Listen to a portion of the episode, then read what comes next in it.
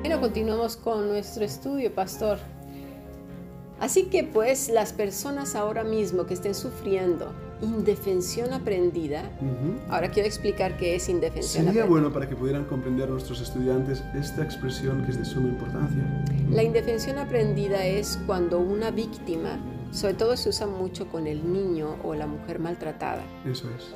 Por ejemplo, aquellas mujeres que son golpeadas o vejadas, ya sea física, verbal, psicológicamente, este, que no tienen la capacidad de reacción, que ya no se defienden y las demás personas dicen, ¿cómo es posible que no haga nada? Para, para mí que a esta le gusta que la maltraten, no. Quiere decir que esta persona ya no tiene la capacidad de respuesta, de defenderse. La han destruido tanto que ya no tiene las habilidades o las herramientas psicológicas para poder defenderse. Así pues, también existe dentro de las iglesias la indefensión aprendida. Totalmente de Gente acuerdo. que está paralizada, ya Sí. no sabe qué hacer.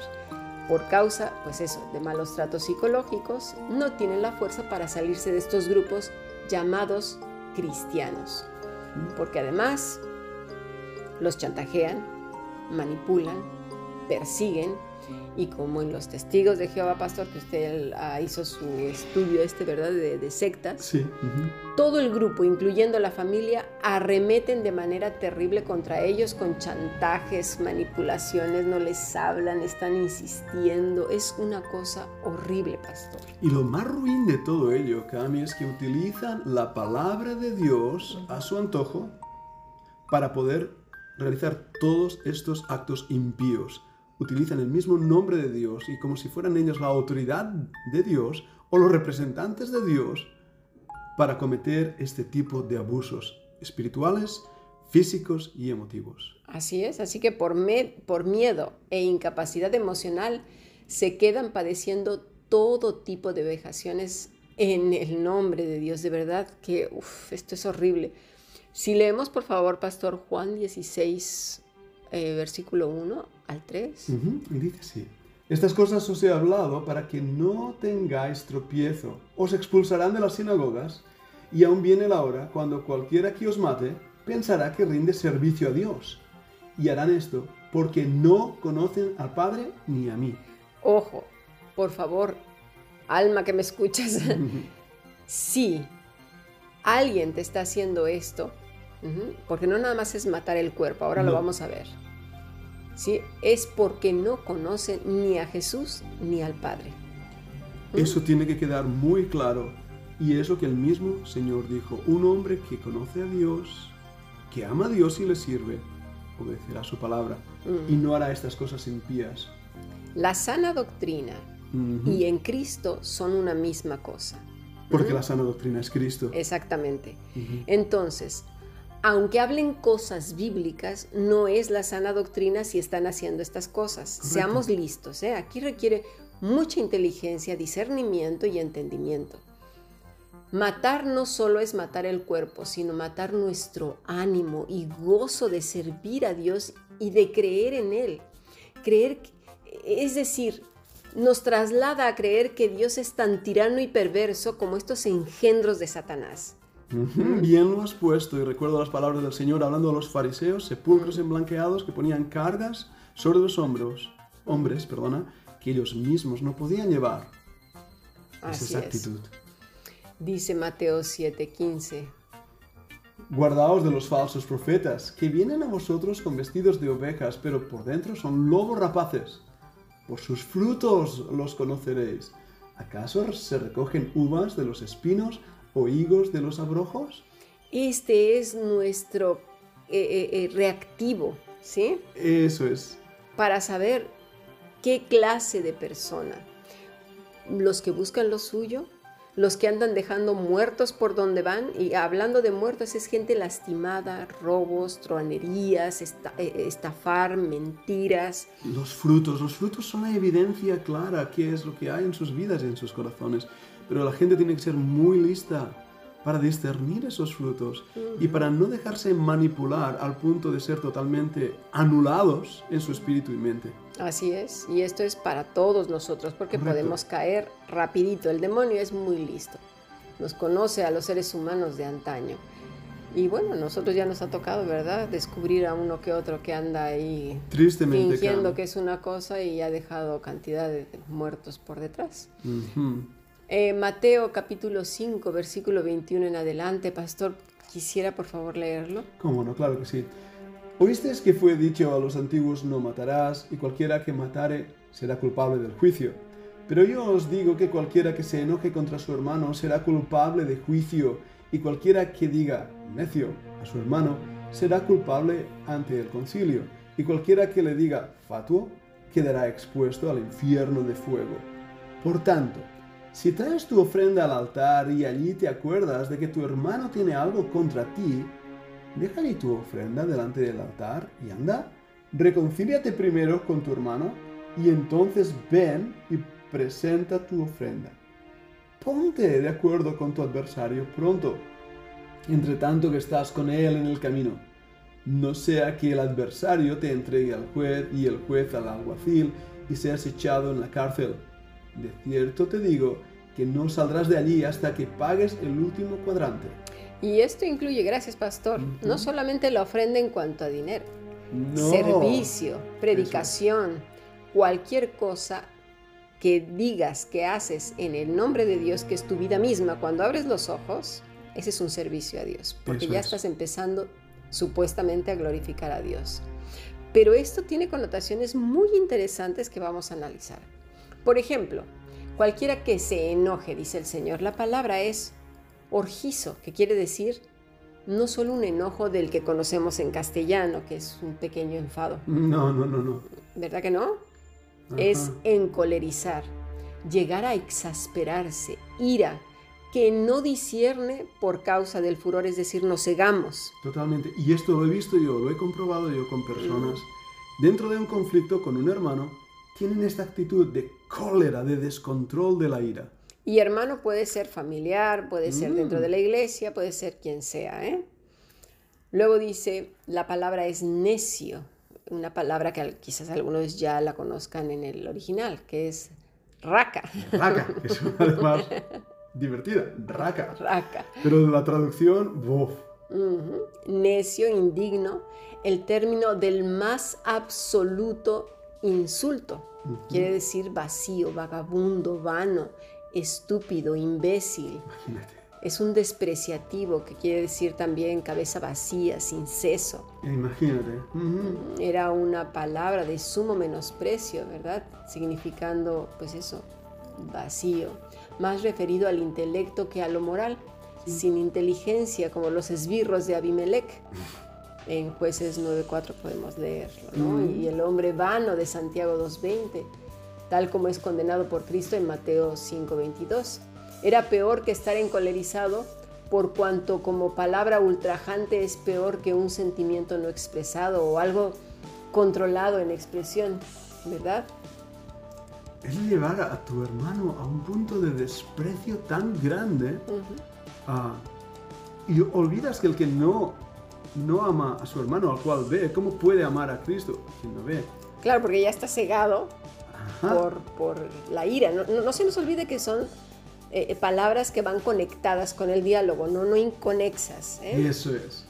El término, no es el término necio del castellano, que simplemente es terco, ignorante y falta de inteligencia. Nos dijimos que es rac. Me viene cabeza de chorlito, que decimos en España, pero esto es Peor aún que Sí, no, no, no es cabeza de chorlito, no, no, no, para nada. Luego viene la palabra fatuo, que es moros, que quiere decir ignorante, insensato, necio de manera tupida, o sea, mucho cabeciduro. Denota primeramente obtuso, lento, de una raíz mu, ser tonto. De ahí estúpido, ignorante, insensato. ¿Cómo podemos llamar esto a nuestro hermano? Eh, aquí el término significa moralmente indigno, truán, un reproche más serio que raca, ¿eh? Aún más, un nivel más. Imagínate cómo va increciendo en nuestro menosprecio. Esto último escarnece la mente de un hombre calificándolo de estúpido. Moros ataca a su corazón y carácter. De ahí que el Señor lo condene con mayor severidad. Eso es. Así pues, todo esto va cargado de un espíritu que no es el de Cristo, porque ya hemos hablado que va todo conectado, ¿eh? Y eso bien lo sabe Dios cuando se está propinando sendos calificativos, porque son con un espíritu carnal, pastor. Sí, y sabes una cosa, Cami, a veces no se usan estas palabras, pero sí a través de las actitudes y tratos hacia los demás hay mm. esta idea. Y cuando eso procede de aquellos que teóricamente son siervos dentro de la iglesia o líderes, para usar una palabra, tenemos un problema grave un problema muy grave. Así es, y, por lo regular son con gente muy frágil, ¿eh? Sí. Esto no lo hacen con una persona que tenga una cierta posición, que tenga un carácter más fuerte que el de ellos. No, no claramente lo hacen aprovechándose de la vulnerabilidad de las personas. El lobo rapaz y el abusador generalmente es cobarde. Los lobos atacan en manada, como bien sabes, y es por su propia cobardía. Y buscan aliados. Buscan aliados, correcto. Así es. Así pues, el que es controlado por el Espíritu de Dios no arremete de maneras violentas, ni encubiertas, ni de maneras físicas ni psicológicas contra ningún hermano, contra ninguna persona. El Espíritu lo está guiando, el Señor lo está controlando y el fruto se ve. Y de ahí, de esto precisamente vamos al versículo 25 que dice así, ponte de acuerdo con tu adversario pronto, entre tanto que estás con él en el camino, no sea que el adversario te entregue al juez y el juez al alguacil y seas echado en la cárcel. Palabras interesantes esas. ¿Puedes comentarlas un poco? Claro que sí. Si lo leemos con detenimiento y con calma, veremos que el Señor continuamente se refiere a tu prójimo como hermano. Pero en el 25 llama a alguien adversario. Mm, palabra que me hace recordar al adversario. Exactamente, es antídicos, ¿sí? Oponente en un pleito judicial. Es Satanás. Eso es. ¿Con quién estamos en el camino de la ira, del insulto, de la contienda? ¿Quién es nuestro adversario? Ese este que vamos por el camino. Compañero de viaje, el mismo diablo. El mismo demonio. A eso se está refiriendo el Señor en el ponte de acuerdo con tu adversario pronto, pero no está hablando en armonía. No, claro. ¿Verdad? Está diciendo precisamente que te pongas a pensar, que analices. Eh, de aquí viene una palabra que es eh, de raíz en nous. Usa el intelecto, razona, piensa, vuelve al Señor porque el acusador te entregará como culpable al juez. ¿Y quién es el juez? El Señor. mira quién nos entrega. Porque todos sabemos que el acusador... El acusador de los hermanos, vuestro adversario, el diablo. Está como león rugiente, ¿verdad? Ahí está. Y, el que está en este tipo de cosas, lo tiene de amiguito ahí, nunca va a estar de nuestro lado, siempre buscará gente que esté en ese mismo espíritu que en ese momento estamos, que es contencioso para remeter con el que has ofendido. Pero ambos, tanto el aliado como tú o como yo, si hacemos eso, seremos culpables delante del juez. Así pues, la verdadera doctrina y estar en Cristo es estar en Cristo mismo. Renovar el entendimiento durante toda la vida es eh, fundamental, pastor. Podemos leer el Salmo 32 del versículo 8 al 10, por favor. Vamos a hacerlo. Dice, te haré entender y te enseñaré el camino en que debes andar. Sobre ti fijaré mis ojos. No seas como el caballo o como el mulo, sin entendimiento, que han de ser sujetados con cabestro y con freno, porque si no, no se acercan a ti. Muchos dolores habrá para el impío, mas al que espera en Jehová le rodea la misericordia. Así es, pastor. Esto quiere decir descalzarnos del camino andado. Ya hemos hablado de esto, ¿no? Eso es un asunto muy difícil porque no se trata de ir a los laboratorios de lavados de cerebros para, para desprogramar a las personas, sino más bien es un asunto que el Espíritu de Dios hace en la medida que cada hijo, cada hija se acerca a aprender y contrastar, ¿verdad? Lo que está viviendo con lo que dicen las escrituras. Valorar desde arriba como las aves de vuelo alto, como las águilas, que ven el mapa desde lejos y no desde la tierra donde las cosas se ven muy grandes, se dimensionan o muy grandes, ¿verdad? O muy pesadas. Y luego bajarnos a lo profundo, donde también se analiza la flora y fauna de las circunstancias, los detalles, y se pide a Dios sabiduría e inteligencia para entender los acontecimientos y si corresponden a la realidad bíblica o a nuestra realidad vista con nuestra propia cultura, juicio y crianza. Luego valorar si el lugar donde estamos realmente es un ejemplo de vida en Cristo. Usted, pastor, hizo unos videos que se llaman, ¿cómo? Violencia espiritual. El abuso espiritual. Abuso, el abuso espiritual. Me gustaría invitar a nuestros estudiantes que lo vieran en el canal de YouTube, porque hablamos de estas cosas. Necesitamos valorar si esos líderes eh, viven en amor, dulzura, misericordia, benignidad, bondad, templanza, mansedumbre, es decir, el fruto. El fruto del Espíritu, es eso es cuando Cristo nos controla, porque como estamos diciendo, la sana doctrina es Cristo. Así es. Pero si son favoritismos, juicios, condenación, cargas, mandamientos de hombre, de verdad, no te duela salirte de ahí ni temas. En absoluto, sal de inmediato, yo diría eso, sal. una situación de abuso espiritual es una situación de esclavitud y Dios no nos ha llamado a ello. Así es. El Salmo 119, 124 dice, haz con tu siervo según tu misericordia y enséñame tus estatutos. Tu siervo soy, dame entendimiento para conocer tus testimonios.